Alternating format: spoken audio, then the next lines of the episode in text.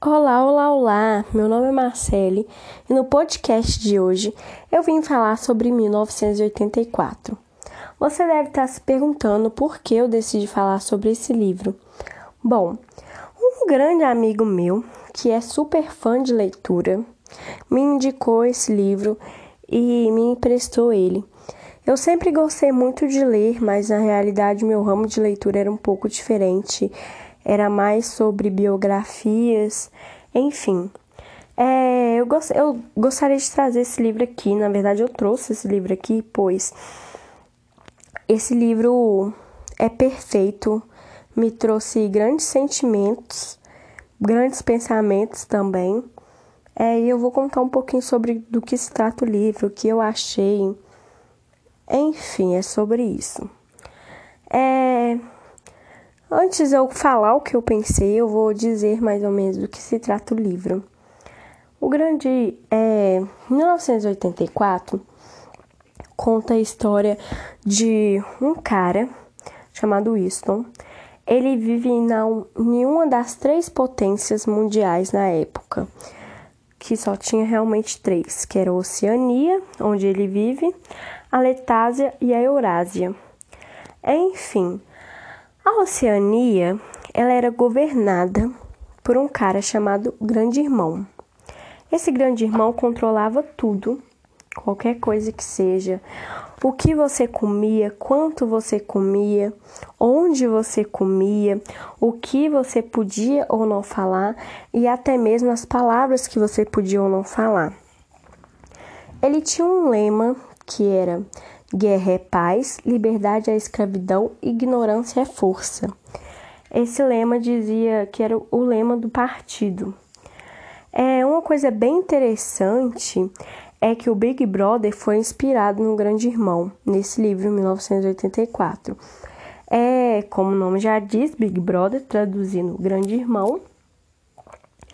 No Big Brother mostra pessoas que são controladas e vistas por câmeras todos os dias durante 24 horas por dia, é onde suas ações determinam o seu futuro. É, no, em 1984 é um pouco diferente, porque mesmo que suas ações definam o que vai ser do seu futuro, é, você tem grandes consequências e você evita bastante falar sobre isso, sobre as suas atitudes, sabe? Bom, é, eu gostei muito desse livro porque ele me trouxe uma grande. Ele, na verdade, me causou revolta. Conversando com esse amigo meu, muito querido, é, contei para ele sobre o que ele achava do livro e sobre o que eu achei do livro. É, e bom, o que eu achei foi que, mesmo que algumas pessoas falem que 1984, na verdade, foi em 1948 e ele fez ali uma troca, e mesmo que se for mesmo é, tenha sido muito, muitos anos depois, é, antes da gente, a nossa realidade atual não é muito diferente da que eles viviam. Quando eu comecei a ler esse livro, nas primeiras páginas, quando contavam como as pessoas eram, eu me perguntei se um dia é, se eu fosse lá, se eu seria como ele, se eu seria uma pessoa que seria dominada ou se eu seria uma pessoa que seria contra o que eles diziam, uma pessoa que, entre aspas, morreria fácil. E eu comecei a perceber é, como as pessoas eram, e eu comecei a perceber que talvez, muito provavelmente, não só eu, mas como muitas pessoas, vão ser como essas pessoas eram na Oceania, nascida e criada para aquilo e defendendo aquilo e pensando como as pessoas dali pensavam, sabe? Às vezes a gente tem essa falsa sensação de que se fosse nós seria diferente, que no nosso mundo atual é muito diferente. Mas na realidade, lendo o livro, eu percebi que nós estamos muito mais próximos deles do que eu realmente imaginava. É, nós temos essa falsa sensação de liberdade e essa falsa sensação de que nós mudamos o mundo. Na realidade, o que nós mudamos é muito pouco comparado ao tanto de tempo que tem o mundo. É, só mostra o quanto que a gente ainda tem para lutar.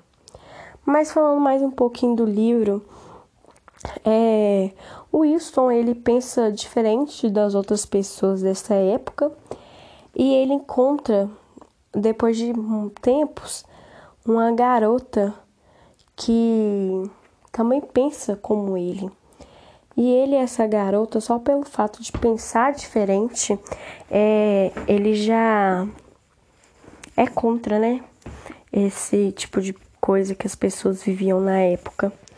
E aí no decorrer do livro mostra que o Wilson ele ele já é um pouco mais neurótico é que essa coisa das pessoas viver assim, e ele realmente pensa se ele realmente vai viver nesse nessa teletela pelo resto da vida dele, se ele vai ser realmente controlado pelo resto da vida.